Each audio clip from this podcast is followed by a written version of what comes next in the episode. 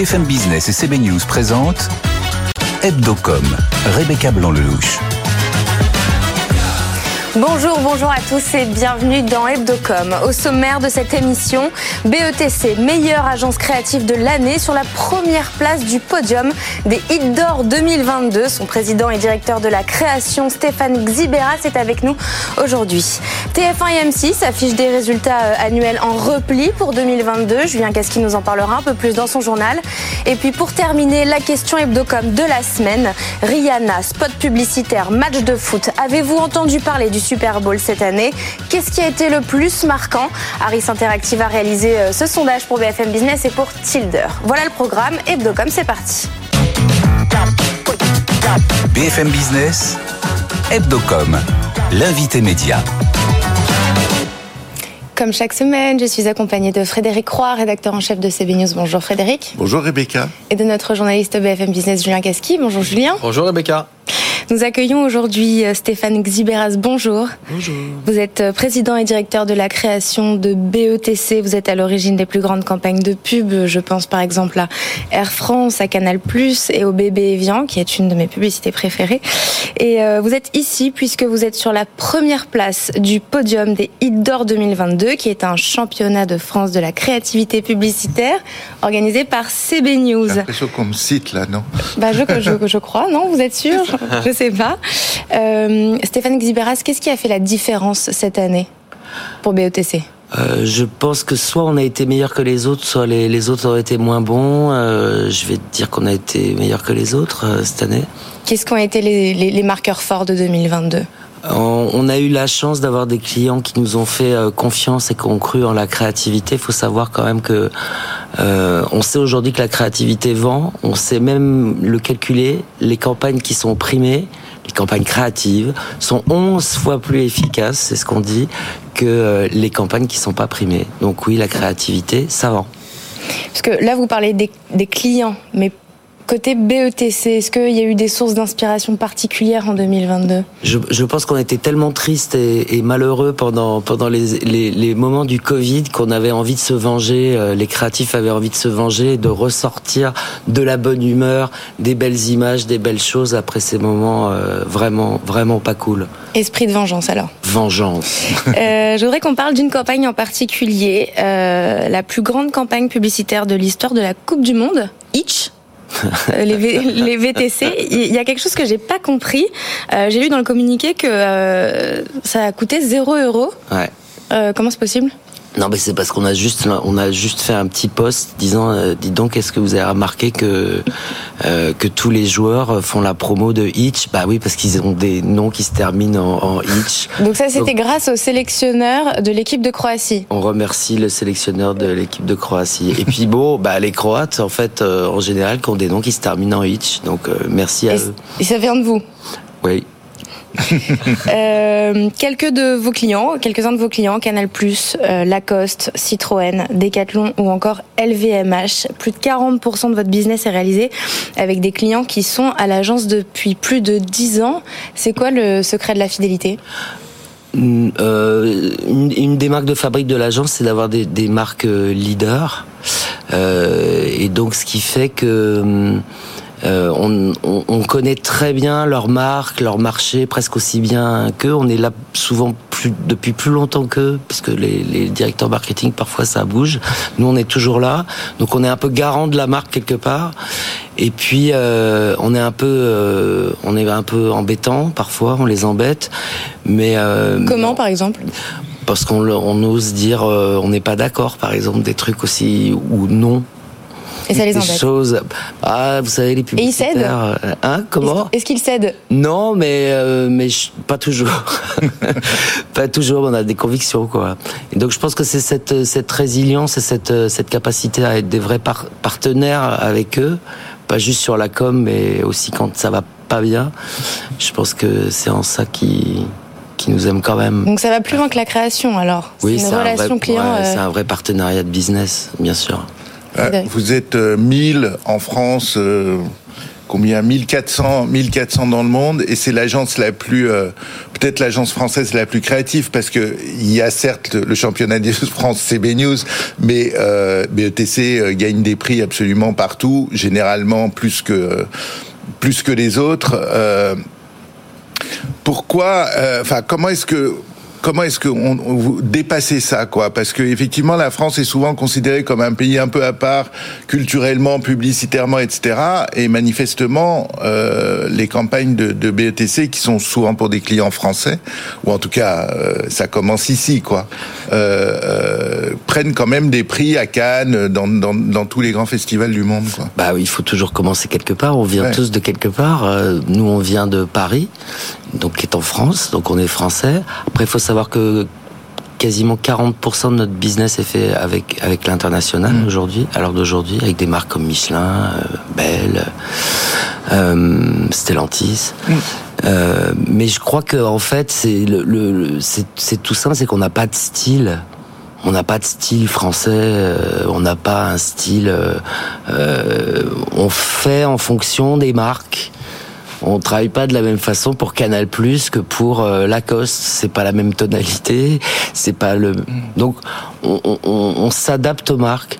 Et après, on est. Euh, je pense qu'on a une forme de, communication qui est assez universelle. Donc on cherche des choses parfois un peu bébêtes comme Hitch. C'est pas que c'est bébête, mais enfin c'est un peu c'est mm. simple. Donc ça parle au plus grand nombre. Donc on n'est pas on n'est pas très on est, on sait être pointu, mais on sait surtout être universel et toucher euh, beaucoup de gens. C'est le cas avec Evian en particulier. C'est le cas avec Evian, c'est le cas avec des types d'humour que vous avez sur Canal. Mm.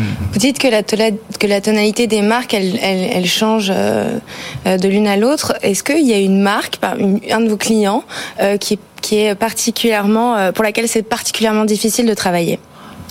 Aucune, bien entendu. Ils sont tous géniaux. J'aurais essayé. mais bien essayé. Euh, dans, la, dans la conception d'une campagne comme celle de Canal+, par exemple, de, de cette année, qu'est-ce qu'il y a de plus difficile et qu'est-ce qu'il y a de plus facile? À faire euh, le plus difficile, le plus facile, c'est d'écrire des, des, bêtises. Enfin, d'écrire des. Le plus difficile, c'est de trouver le bon insight. Chez nous, ça s'appelle. Ça veut dire quoi un insight? Un insight, ça veut dire quelque chose de profondément ancré, un truc qui soit réel, qui résonne par rapport aux gens. Dans, dans l'exemple que vous citez des séries de Canal, c'est que c'est un investissement de, de, de, de, se lancer dans une série. Mais vous n'êtes pas toujours sûr qu'il y ait une saison 2, vous n'êtes pas toujours sûr qu'à la fin vous allez pas vous faire avoir parce que ça, ça, ça c'est mal bouclé, Game of Thrones, où tout le monde est déçu, tout le monde est, est très très énervé. Donc faut trouver ces insights-là. Une fois que vous les avez trouvés, et c'est ça le plus important finalement, après il faut écrire euh, le script qui, qui, qui va bien, ou la campagne, ou l'idée qui va, qui va bien autour. Mais le plus dur, c'est trouver la chose qui va toucher les gens et qui va les faire un peu bouger en se disant, tiens, je vais considérer cette marque un peu différemment. Donc c'est l'inspiration. C'est plus de la stratégie que de l'inspiration. C'est de l'observation. C'est pas c'est pas de la socio, mais c'est entre de la psycho, de la mm. socio et de l'observation et des data. Pour revenir au, Hit d'or euh, organisé par CB News, euh, De Good Company a remporté la troisième place euh, du podium. Et De, de Good Company, c'est une agence qui est engagée pour le social et pour l'environnemental. À quel point c'est important pour BETC et comment vous vous positionnez? Bah, C'est important parce que c'est clé, évidemment. Ça fait de nombreuses années qu'on est, qu'on est investi sur ces sujets, notamment en termes de de production responsable, puisqu'on on, est, euh, on est une agence de com et aussi on est une grosse fabrique de contenu.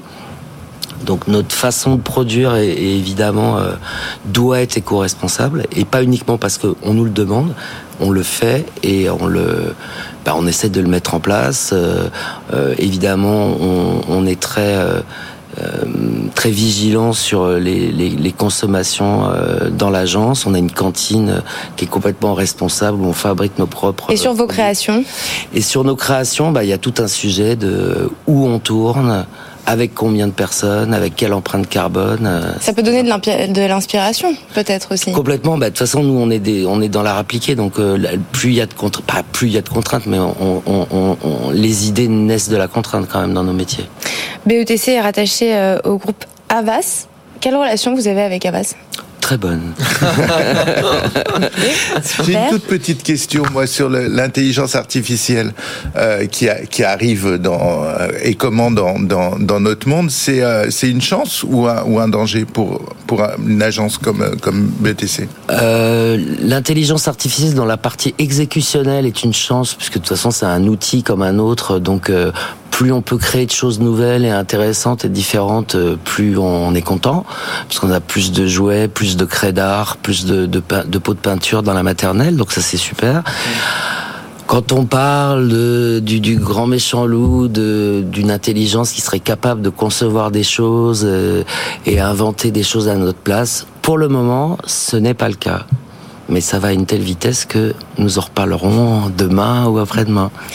Pour euh, terminer cette interview, c'est le moment de passer au questionnaire à l'étude de cas de Julien Casqui.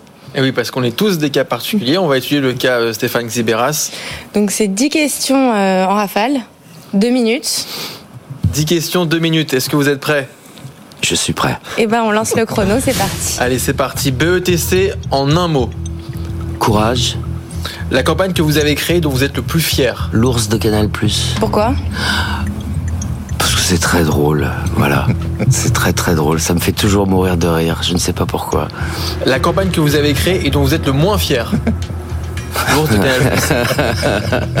il y en a, il y en a trop pour euh, pour les citer. Il n'y en a pas une qui vous a euh, traumatisé? non. C'est que du travail, hein. je suis pas, je suis pas un artiste. Non, non, non, non. Un gros traumatisme. échec. Quand c'est moins créatif, peut-être quand il y a c'est pas grave, ça fait partie du sujet aussi. Comme ça qu'on apprend. Une bonne campagne de, pub, justement, en trois mots. Euh, différente, étonnante, mémorable. Et mémorable, c'est peut-être le plus dur, non Ouais, c'est le plus dur. Votre mentor dans la pub euh, Mon patron, Rémi Babinet. Marie-Catherine Dupuis aussi ou pas? Marie-Catherine, mais pour d'autres raisons, j'ai pas beaucoup travaillé avec elle, mais euh, Marie-Catherine, euh, en tant que figure, euh, justement d'une femme qui avait compris l'international bien, bien, bien avant tout le monde. Votre support de pub préféré? TikTok. C'est vrai? Ouais. Pourquoi? Parce que pour moi, c'est la quintessence de ce que devrait être la pub aujourd'hui. Des formats très courts, un impact total. Et puis euh, l'algo euh, voit tout de suite si euh, ça plaît, ça plaît pas. Donc c'est des tests en même temps, en temps réel. J'adore.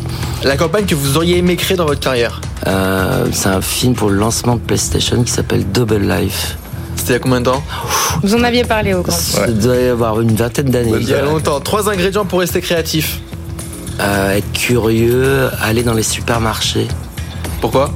Bah, voir comment, ce que se disent les gens, ce qu'ils achètent. 5 euh. secondes. 5 secondes. Et à l'heure de la transition écologique, entreprise à mission ou entreprise à bifton? À mission. À mission. Et moi, j'ai une dernière question euh, pour terminer. Euh, est-ce qu'il y en a une qu'on aurait oublié de vous poser? Pendant cette interview Non, aucune. Vous avez été très professionnel et très gentil. Je vous remercie. bah, merci beaucoup, euh, merci Stéphane Ziberas. Vous êtes président et directeur de la création de BETC. C'est parti pour votre journal, Julien. On va parler de quoi aujourd'hui? Eh bien, on va parler en premier lieu de TF1 et de M6 qui enregistrent des résultats en baisse en 2022. Eh bah, c'est parti. BFM Business, Hebdocom, le JT de la com. Julien, euh, TF1 et M6 affichent euh, des résultats annuels en repli en 2022. Et oui, des bénéfices en baisse de 22% à 176 millions d'euros pour euh, TF1 sur un an.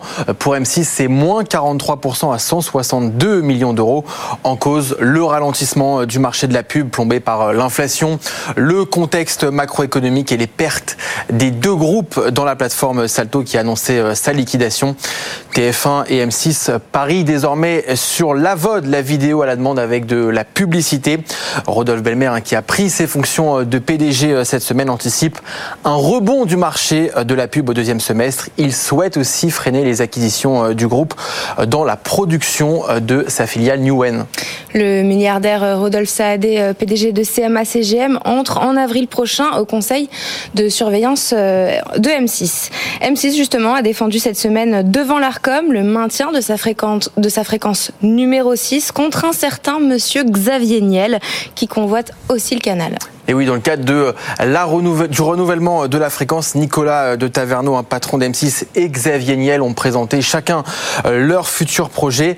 Avec Six, Xavier Niel promet plus de fiction originale, plus de musique, deux émissions d'information et de débat par jour et le recrutement de 200 journalistes. Il explique qu'il veut redonner sa liberté aux téléspectateurs, faire passer les gens avant l'argent, les téléspectateurs avant les annonceurs, c'est ce qu'il dit. Une attaque contre M6, chaîne la plus rentable d'Europe. On l'écoute. Nous créons cette chaîne pour donner plus aux téléspectateurs, moins à l'actionnaire. Le Canal 6 a besoin d'un actionnaire de long terme. Nous sommes là pour le long terme, qui investit plus dans l'info et le débat public, qui finance la création, vraiment la création. Pas un actionnaire qui cherche des plus-values court terme. Et la réponse quelques heures plus tard de Nicolas Taverneau. Ceux-là même qui aujourd'hui vous disent la main sur le cœur que le profit c'est pas leur truc, non, tout dans le programme, ce sont les mêmes qui, pour acheter notre groupe, n'hésitaient pas à l'endetter profondément, ce qui entravait tous ces investissements et aboutit probablement à son démantèlement. TBWA lance une nouvelle agence et c'est sa quatrième enfance. Mogul, c'est son nom et sa spécificité, créer du contenu audiovisuel, comme des documentaires, mais pour le compte d'une marque, sans forcément citer le nom de la marque. C'est ce qu'elle vient de réaliser hein, pour DS Automobile, un documentaire de 45 minutes qui sera euh, diffusé sur Amazon Prime et euh, diffusé dans 7 pays euh, du monde. L'agence a fait appel à une trentaine de journalistes. Elle table sur une marge brute de 11 millions d'euros en 2023. Le ministère de l'économie dévoile les résultats de la concertation publique pour mieux réguler les influenceurs. 19 000 Français ont participé sur la plateforme mec.org. Bercy en faisait 12 propositions comme définir ce qu'est un influenceur ou interdire certaines promotions euh, sur les produits. Selon l'exécutif, une large partie de ces participants veulent une intervention forte de l'État avec des contrôles et des euh, sanctions. Une proposition euh, de loi sera examinée en, mars à l'Assemblée nationale. Et comme chaque semaine, on termine ce journal par notre campagne Chouchou, la campagne validée par Hebdo et cette semaine, c'est la nôtre, celle de BFM Business que nous avons choisie. Bah oui, parce que nous aussi, on s'est créé euh, des euh, campagnes de pub et nous aussi, on parle de licorne, d'ours, de panda ou de euh, taureau. Tiens, Rebecca, pour vous, bah, c'est quoi une licorne? Bah, C'est un cheval avec une corne sur la tête alors oui, mais c'est aussi une start-up qui est valorisée plus d'un milliard de dollars. Un taureau, Rebecca? Une vache avec deux cornes sur la tête euh, oui aussi, mais c'est aussi un acteur boursier qui anticipe une hausse des marchés. Euh, j'arrête là des concepts financiers hein, qui sont euh, bien réels et qui, par la magie d'un bestiaire, peuvent s'adresser à tous. Voici à quoi ça ressemble. Nous aussi, on parle de panda. Obligation libellée dans la devise chinoise par un émetteur étranger. Nous, au moins, on parle de licorne. Licorne, start-up valorisée plus d'un milliard de dollars. Nous aussi, on parle de taureau. Taureau, acteur boursier qui anticipe une hausse des actifs. Nous aussi, on parle d'ours. Ours, investisseur qui parie sur une baisse du marché. BFM Business, première sur l'écho. Et cette campagne, elle a été créée euh, en interne et elle est déclinée en télé, en radio, en affichage et bien sûr sur tous les réseaux sociaux. Ça fait pas de mal euh, de faire un peu d'autopromo une fois de temps en temps, Frédéric? Bien sûr, il faut toujours se faire plaisir et puis c'est sympa. On apprend des choses en plus. Voilà, merci Julien. C'est parti pour le Focuscom. BFM Business, Hebdocom, le Focuscom. Dans la nuit de dimanche à lundi s'est déroulée la 57e édition du Super Bowl, la, finale du championnat de foot américain. Et on s'est posé cette question cette semaine. Dans le cadre de cette édition 2023, avez-vous entendu parler du Super Bowl et par quel biais? Était-ce par le biais du concert de Rihanna, par les pubs diffusées pendant le match ou par le match de foot en lui-même? Et la réponse est oui. 70% des Français déclarent avoir entendu parler, mais surtout par le biais euh, de Rihanna et moins du match de foot en lui-même. Harris Interactive a réalisé euh, ce sondage pour BFM Business et pour Tilder. Jean-Xavier Arnaud, bonjour. Bonjour Rebecca. Vous êtes associé chez Tilder. Victor Bourri, bonjour. Bonjour Rebecca. Vous êtes euh, directeur général chez Backbone Consulting. Jean-Xavier, euh, deux tiers des Français ont donc entendu parler du Super Bowl 2023. Qu'est-ce qui rend cet événement mondial? Bah, clairement pas la, clairement pas le sport. Je pense que si, si aujourd'hui, en tout cas pour, pour les Français, euh, j'utilise les mots euh, punt, touchdown, euh, first down. À mon avis, il n'y a pas grand monde qui va comprendre. C'est des éléments ultra importants des règles du football américain. On n'a pas le temps, mais en tout cas, c'est clairement des éléments assez basiques du football américain. Je pense que les Français les connaissent pas, et pourtant, on a ces chiffres qui, pour moi, sont très importants sur ce qu'on a entendu, enfin sur ceux qui ont entendu parler du Super Bowl. Donc pour vous, c'est énorme. pour moi, c'est énorme. Euh, ce qui est clair, c'est que ces chiffres sont beaucoup plus liés euh, à ce qu'il y a autour du Super Bowl qu'au match même. Euh, et ça montre bien, je trouve, que cet événement en fait est une, une illustration d'une rare puissance de ce qu'est aujourd'hui, encore aujourd'hui, euh, le soft power américain. En fait, c'est un événement qui est très hybride, qui est construit autour oui, évidemment, d'un événement sportif qui est un événement sportif majeur. Aux États-Unis, il ne faut pas non plus qu'on sous-estime parce que nous, en France, évidemment, le football américain n'est pas grand-chose. D'ailleurs, la France n'est pas un marché pour la NFL aujourd'hui. On pourrait, on pourrait y revenir autour donc de cette finale, vous avez à la fois les publicités, mm. euh, le show pendant une semaine dans la ville qui accueille le, qui accueille la finale, le show pendant la finale avec à chaque fois cette année c'était Rihanna, mais auparavant on a pu avoir tous les artistes américains mondialement connus. Tout ça fait que oui, c'est un événement qui a visé mondial et qui en fait permet pendant l'espace d'une soirée au soft power américain et à sa partie entertainment de s'exprimer à l'échelle mondiale. Victor Bourri, pourquoi Rihanna avant le match? Rien avant le match, bah, en fait, pour compléter euh, cette étude assez intéressante, c'était, on trouve intéressant de décrypter ce qui, a fabriqué justement ce buzz au niveau mondial, ce qui a fait justement que c'était un événement mondial, et comment dans ce buzz mondial, l'opinion française est assez distincte du reste du monde. Sur les chiffres, il y a juste un chiffre en termes de volume, on atteint presque 2 millions de mentions au niveau mondial et plus de 100 000 mmh.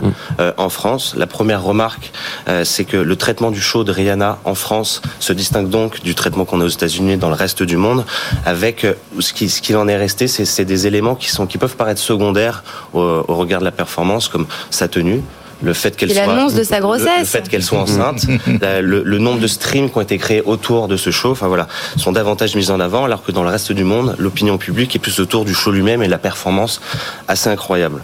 L'autre insight qui est assez intéressant, c'est qu'en termes de, volume, euh, c'est essentiellement sur, sur Twitter. Donc euh, plus de 90% des volumes euh, qu'on a pu capter sont essentiellement sur Twitter, ce qui nous rappelle que malgré l'événement de la chute de Noël Legrette à, à, la Fédération française de football ouais, nous rappelle que Twitter, malgré euh, un peu les les, les, perturbations qu'il y a à sa tête, reste un lieu clé de l'influence.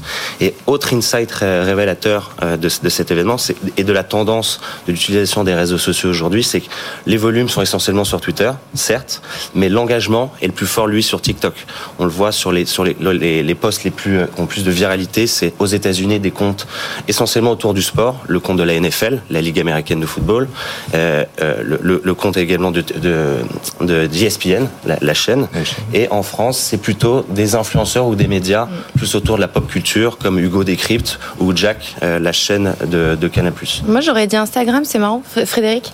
Bah, Moi, ce que je trouve absolument étonnant dans cette histoire, c'est que si on a, je sais pas si la question a été posée, mais sur le résultat du match, je pense que personne en France ne sait qui a gagné, non. ou en tout cas fort peu de gens. Donc c'est effectivement ce, Non, mais l'aspect sportif, oui, n'est pas n'est pas au cœur de, de, ce qu'on voit là. Oui. Soft power est absolument étonnant et euh, euh, et la partie publicitaire aussi est forcément moi ce qui m'intéresse parce que c'est un peu un championnat du monde ou un championnat des États-Unis de la pub dans lequel il y avait une il y avait quand même une pub française, il y avait Publicis qui avait son, son, son film dont on a on parlé, a parlé on avait euh, voilà, euh, sur le cancer au travail. Et en termes d'audience justement, et justement on pense, on dit, on lit parfois que le, le, le match, la finale du Super Bowl est l'événement le plus regardé, le plus regardé. au monde. Mm. Et euh, justement au regard des investissements publicitaires qui sont conséquents, parfois astronomiques autour, en réalité c'est évidemment faux. C'est bien la finale de la Coupe du Monde, euh, la, Oui. la, la dernière de football, hein, je parle, euh, qui a capté Qui les- oui. en termes de messages sur les réseaux, Mm. près de 12 millions de messages. Voilà. Ouais, On peut pour- dire que le, le football reste quand même l'opium du peuple. Pour, euh, pour, pour préciser, il s'agissait de 113 millions de personnes qui étaient devant leur, devant leur télé. C'est une aubaine pour, euh, pour les marques, pour les annonceurs qui en profitent euh, chaque année pour dévoiler leur, leur pub. Pour rappel, 30 secondes de publicité au Super Bowl coûtaient plus de 7 millions de dollars. Jean-Xavier, est-ce que c'est rentable pour les marques finalement?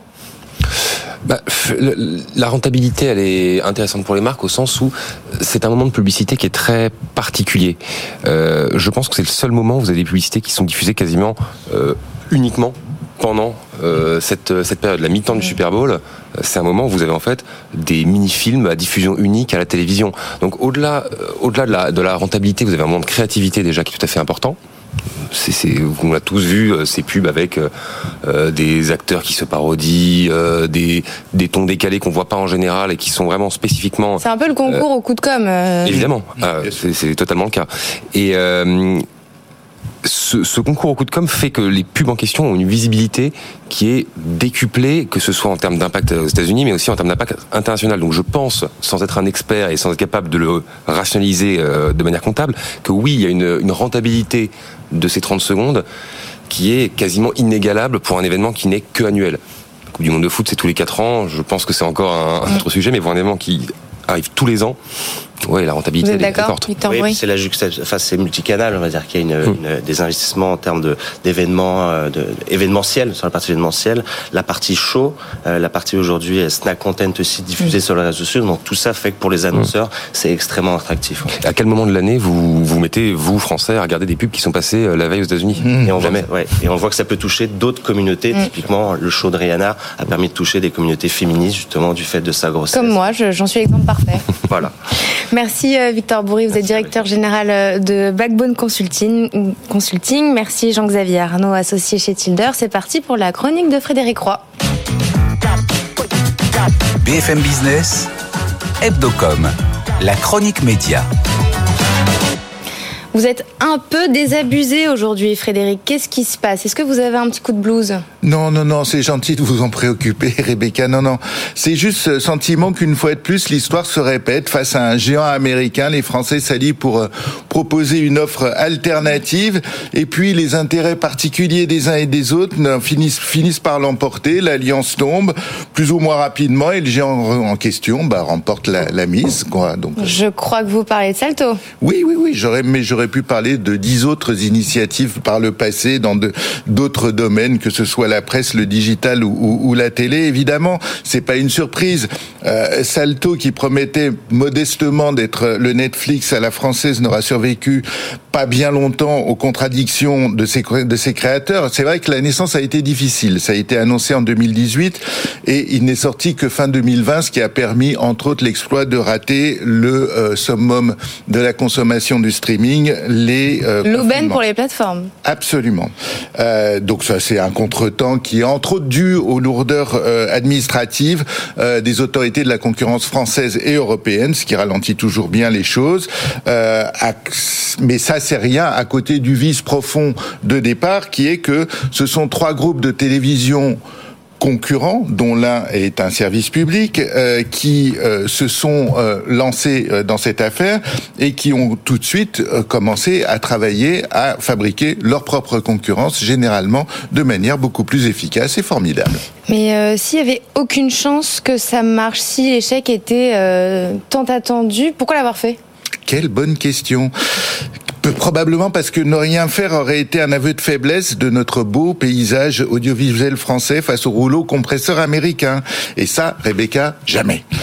mieux vaut tenter de monter une usine à gaz vouée à l'échec plutôt que se faire laminer. Bon, évidemment, à la fin, on se fait laminer quand même. Hein, mais bon, plus sérieusement, il faut peut-être considérer ce type de projet et se dire que ce sont pas des groupes, des grands groupes déjà installés, publics ou privés, qui innovent en rupture. Ce sont généralement des, des investisseurs, des individus sont peut-être dans un garage ou autre, qui poussent les idées. Ils peuvent s'appeler Reed Hastings pour Netflix, Mark Zuckerberg pour Facebook ou Jack Dorsey pour Twitter, j'en passe bien sûr.